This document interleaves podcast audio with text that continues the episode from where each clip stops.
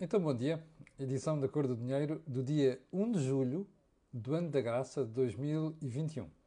Já reparou a velocidade que o tempo está a passar? Ainda há pouco estávamos em confinamento, depois voltámos à liberdade e agora parece que vamos voltar ao confinamento.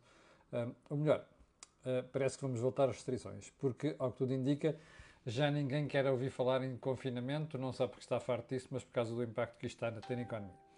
Mas antes de irmos à edição de hoje, que é uma edição longuíssima de temas, Vou só lembrar algumas coisas. A primeira, hoje há Fórum PME em Aveiro.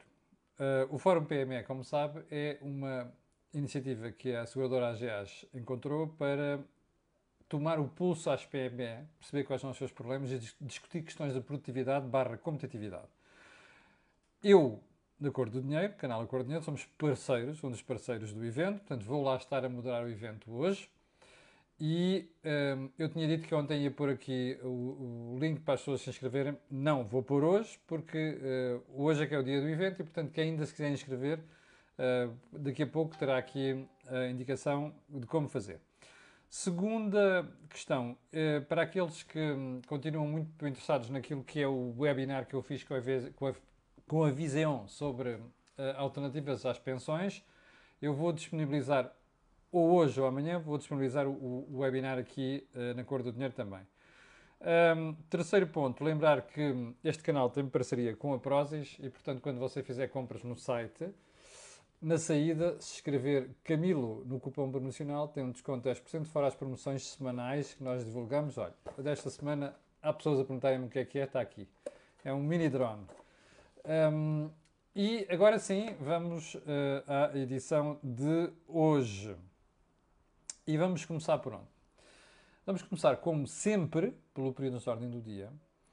E para dizer o seguinte: uh, houve espectadores que me disseram que eu tinha ficado tão eufórico com as restrições que a Alemanha impôs à circulação de e para Portugal que me pediram para, pergunta, para explicar porque é que eu não falei um, ehm, da eventual violação das regras comunitárias na decisão da Alemanha eu já expliquei às referidas alminhas que a única euforia que eu tenho e empolgamento que eu tenho é com segurança, não é? Porque se nós não tivermos segurança e não tomarmos as melhores decisões, a coisa corre mal para o nosso lado, que eu saiba. E portanto, indo à questão da Alemanha, eu ouvi, de facto ouvi, e inclusive eu ouvi o porta-voz da Comissão, um dos porta-vozes, dizer que a Alemanha não podia fazer aquilo daquela maneira. Deixe-me só fazer uma pergunta. E Who the hell cares? Sabe qual é o problema? Quando estas decisões são tomadas, até haver uma reação das autoridades, isto assumindo que é líquido que a Alemanha violou alguma regra. Eu não tenho certeza disso. Mas enfim, desde a decisão tomada até a eventual correção, você já tramou brutalmente o turismo. Percebe? Porque, entretanto, começam a chover os cancelamentos nas agências de viagem, nos hotéis, nos alojamentos locais. E o que sucede a partir daí é correr atrás do prejuízo. Você dirá, ah, está bem, mas então estamos sempre sujeitos a isto. É óbvio que estamos sempre sujeitos àquilo que é a parte aleatória da vida, também nos negócios. Mas uma questão é certa. Se não nos pusermos a jeito, as hipóteses de sermos prejudicados baixam drasticamente. Ou não? Ou seja, se nós não tivéssemos perdido a mão, o pulso, à questão da, do, da extensão da variante indiana, a Alemanha tomava aquela decisão. Se nós não tivéssemos andado a descuidar o país na questão de abertura apressada ou então aquelas organizações, as manifestações de futebol, seja nacional, seja da Champions, aquela decisão ocorreria? Muito provavelmente não. Portanto, o juízo tem que ser nosso, percebe? Há uma coisa que os portugueses não percebem, os governos também não. É que os países pequenos, a única solução que têm é prevenir. Porque, como os emissores de turismo, que nós dependemos quase 20%, somos nós, quem tem que ter juízo somos nós. Acho eu. Bom, ponto seguinte. O insustentável silêncio de Eduardo Cabrita, Ministro da Administração Interna, em relação ao acidente automóvel que, que um, provocou uma vítima. É ensurdecedor o silêncio do ministro. É deplorável a imagem que o ministro está a passar. Ontem, como você viu, hum, vieram a público novas declarações a dizer que o comunicado que o Ministério da Administração Interna fez contém mentiras sobre se o trabalhador estava ou não com sinalização, se era ou não, se havia ou não sinalização da via. Testemunhas oculares já fizeram estas declarações. E, portanto, a única coisa que nos preocupa neste momento é saber quem é que anda a mentir. Porque já se percebeu que alguém anda a mentir nisto. Ora, imagina o que é para a credibilidade do Estado, para a segurança. Repare uma coisa, eu sou das pessoas que privilegia a segurança. Digo muitas vezes aqui, estou sempre ao lado das polícias, mesmo quando há irregularidades de parte da polícia, porque não é a polícia, é sempre um ou dois agentes, percebe? Estou sempre ao lado das polícias. Porque a segurança é fundamental numa cidade. E eu sei o que é isto. Eu lembro de passar por insegurança em África, em momentos difíceis da nossa história recente. Sei o que é isto, privilegio isto. Já estive em teatros de guerra. Portanto, para mim a questão da segurança é fundamental. Ora, imagina o que é o Estado passar a imagem para o cidadão comum de que está a mentir em matéria de segurança. Repare a imagem que isto passa. O ministro está a colar o Estado à ideia de mentira. Bom, mas não fica por aqui. Porque ontem, como viu, Marcelo e Cabrita estiveram juntos no evento. E a uma certa altura o Presidente diz assim: Bom, quando estão presente o Presidente, os ministros não falam, a menos que o Sr. Ministro queira dizer alguma coisa, questionado pelos jornalistas. E você reparou no body language, na atrapalhação de Eduardo Cabrita? Não, não, não é de todo o momento, não sei quantos. Não. Uma coisa é a investigação. Aqueles pontos que o Ministério Público está a investigar. Já agora, o Correio da Manhã diz hoje que a GNR não tem acesso à viatura. Eu nem quero acreditar nisto. Porque sem acesso à viatura, como é que a GNR vai fazer a avaliação do acidente? Investigação.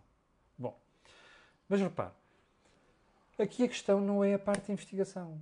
É estas contradições entre o que terá sido dito pelo Ministério da Administração Interna e aquilo que as testemunhas estão neste momento a afirmar.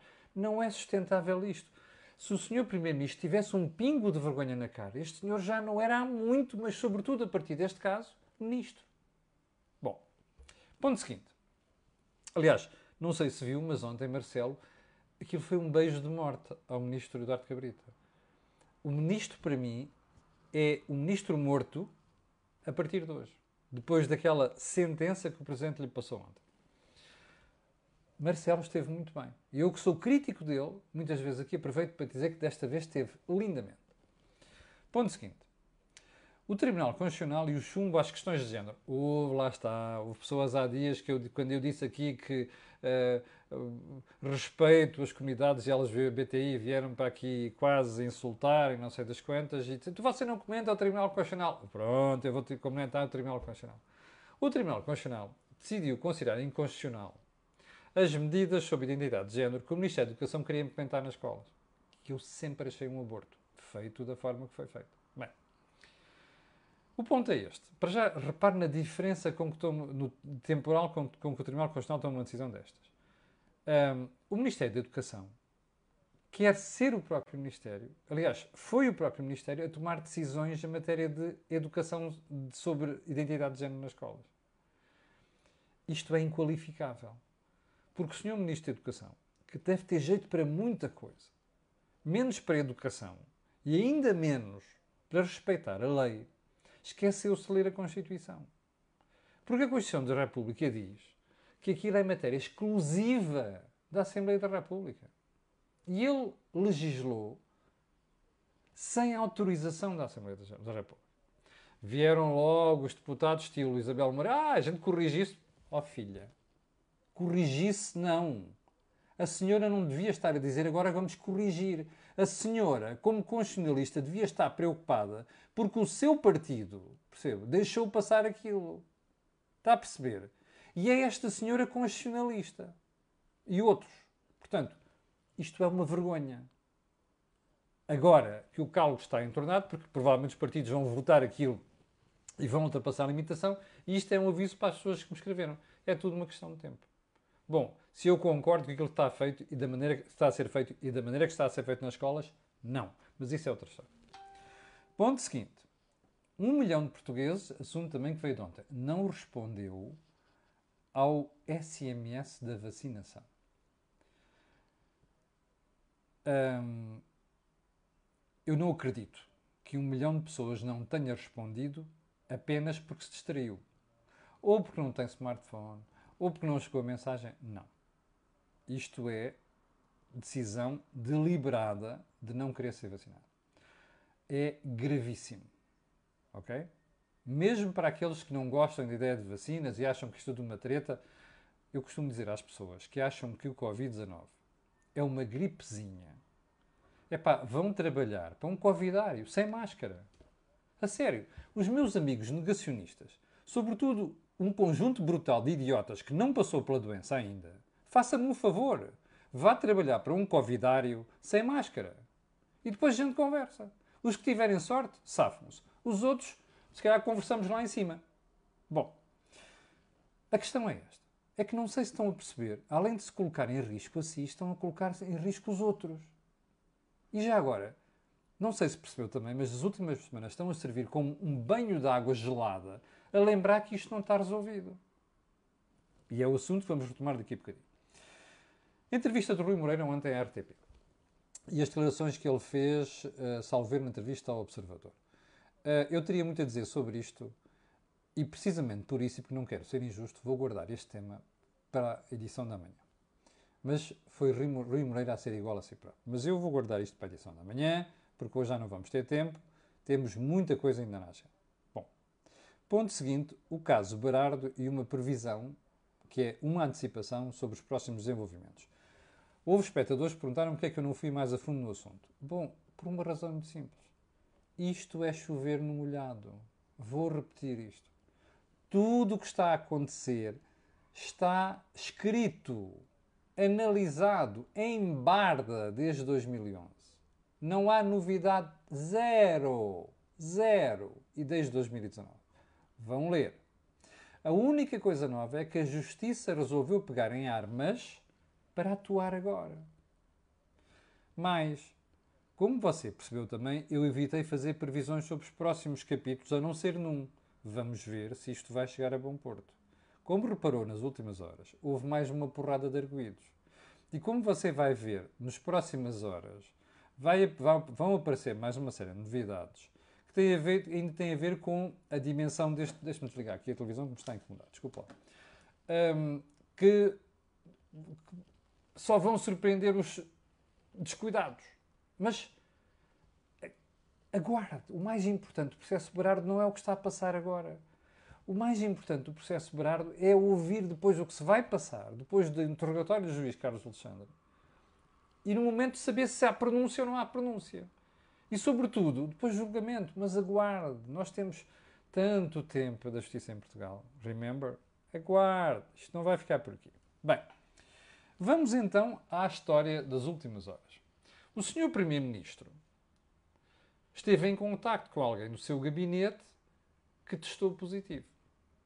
O senhor Primeiro-Ministro já foi, à maneira do Porto, vacinado. Ok? Essas vacinas do senhor Primeiro-Ministro já têm mais de um mês. Pergunta.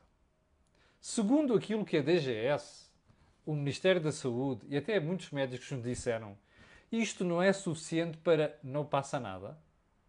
É, segundo o que nos disseram.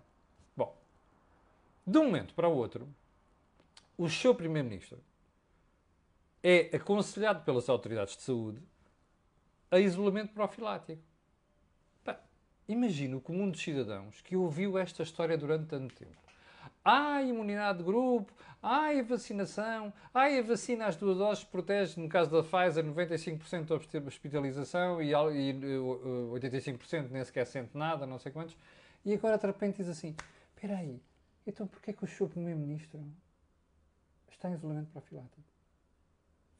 Está a perceber isto? O comum dos cidadãos diz estes gajos são malucos. Não têm ideia do que estão a fazer. Não têm porra nenhuma de ideia sobre qual é o problema. Porque de um momento para o outro dizem, tanto dizem uma coisa, como no dia seguinte dizem outra. Isto é preocupação de cidadão comum. Por isso é que eu elogio o Presidente da República. Ontem esteve muito bem, porque se virou e disse: é pá, desculpem, a DGS que esclareça. Então, se afinal se dizia que estava tudo bem, portanto vacinado, agora diz que tem que fazer isolamento profilático. Ontem à noite, a DGS que só acorda quando leva uns pontapés violentos no traseiro, e este foi um deles, acordou. Ah, não, de facto, a gente aconselha isto por precaução. Espera aí. Então não havia precaução quando disseram o contrário? Bem, pior. Uh, até admitimos rever a regra. Oh filhos, então porquê é que não reviram até agora? É só porque agora é um caso mediático que é o Primeiro-Ministro e, entretanto, o Presidente da República deu-vos um chuto no rabo? Isto é deplorável, percebe? Esta DGS, este, ministro, este Ministério da Saúde não sabe o que anda a fazer. E já agora, quando se queixarem de um milhão de portugueses que não atendeu ao SMS da vacinação, lembre-se do que andam a fazer. São estas coisas que confundem as pessoas. Do ponto de vista de comunicação, esta gente é um desastre, perceba? Eu até compreenderia isto nos primeiros um mês, dois meses, três meses de pandemia. 14 meses de pandemia ainda não aprenderam? É pá, vão para a rua. Mudem de gente. Eu sei que estão na administração pública, mas é assim. A senhora Ministra da, da, da, Cultura já correu com dois diretores-gerais. É pá, corram com a Direção-Geral da DGS que não sabe o que anda a fazer. E não sabe o que anda a dizer. Isto para o português comum é terrível.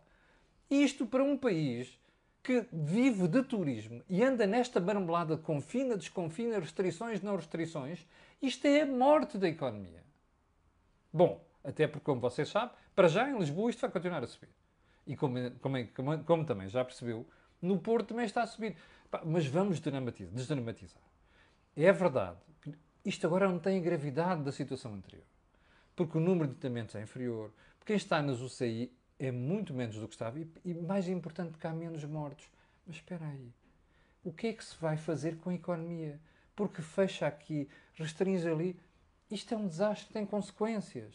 E mais, é que tudo isto acaba por ter impacto na confiança das pessoas. Portanto, dava jeito que esta gentinha. Get your act together. É a expressão anglo-saxónica. Ok? Bem, até porque já percebeu outra coisa. No Porto as coisas já estão a subir de rompante, não é? E os hospitais estão a dar conta disso. Portanto, é agora. Política de comunicação não se pode falhar aqui. Hum, a pergunta que eu fiz aqui, estamos de volta ao sufoco, de volta ao sufoco da pandemia? Não. Não. Só mais um pormenor.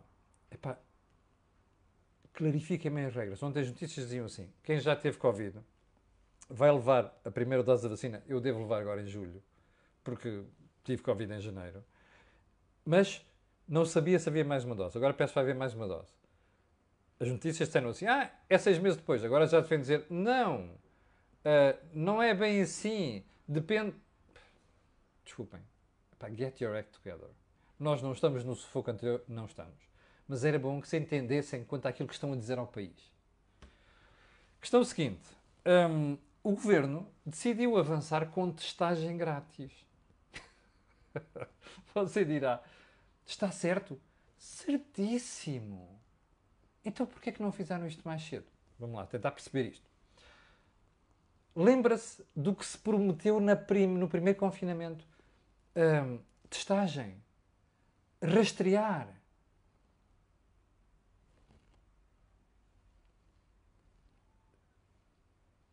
Doze meses. Já se fez alguma coisa? Zero. É por isso que você depois tem estas vagas assim.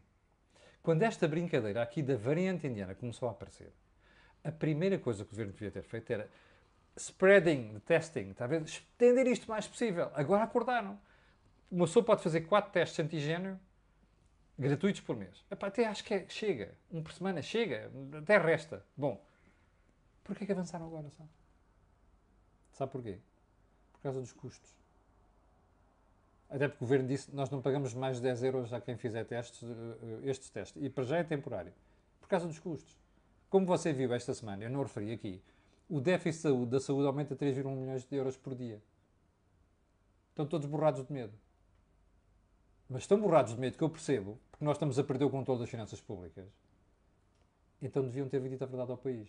Não deviam ter dito que já resolvemos o problema orçamental, que há dinheiro para tudo e diabo 4. Mentiram. Mentem com quantos vergonhosos dentes têm na boca, percebe? Há sete anos que andam a fazer isto. E agora são apanhados na curva. E já perceberam que, de facto, agora a única solução é testar. Reparem quando se tiver testes livres, as pessoas vão lá. Agora eu espero é que isto seja comunicado à DGS, que é para depois não haver estas bolsas de contágio de aba 4. Está a ver o problema? Esta gente não sabe o que está a fazer. Bom, vamos mudar de assunto. A European Banking Authority, a autoridade bancária europeia que manda na banca, é aquela que diz as regras são estas e é para cumprir. Como viu antes de ontem, já recusou prolongamento de moratórias de créditos pessoais. Pá, acho muito bem. Quem usa e abusa de créditos pessoais e que foi avisado, inclusive aqui na cor do dinheiro, tanta vez e agora está entalado, tem que assumir a responsabilidade. Nós não podemos andar a arranjar redes de segurança para quem é incauto. Percebe? Sistematicamente. Não pode ser. Bom, mas como já percebeu, toda a malta do setor, dos lobbies, já começou a saltar. Ah, o problema não vai ser agora. O problema vai ser. São 200 milhões apenas. O problema vai ser com a habitação. Pois, mas aí é a mesma história. E já agora uma coisa. É bom que as pessoas percebam que é agora que têm que conversar com os bancos. Porque eu, como contribuinte, não quero ser responsável pela sua irresponsabilidade. E isto é o que as DECO e outras instituições depois aparecem sempre aqui a correr atrás do prejuízo e a dizer não, é preciso salvar as pessoas. Não, eu não quero salvar quem foi incauto, ok? Não quero. Sabe porquê? Porque cada vez que eu faço um bailout dessas pessoas, elas ficam a perceber assim: da próxima vez que houver um problema destes, eu já sei que alguém me vai salvar. Está a perceber?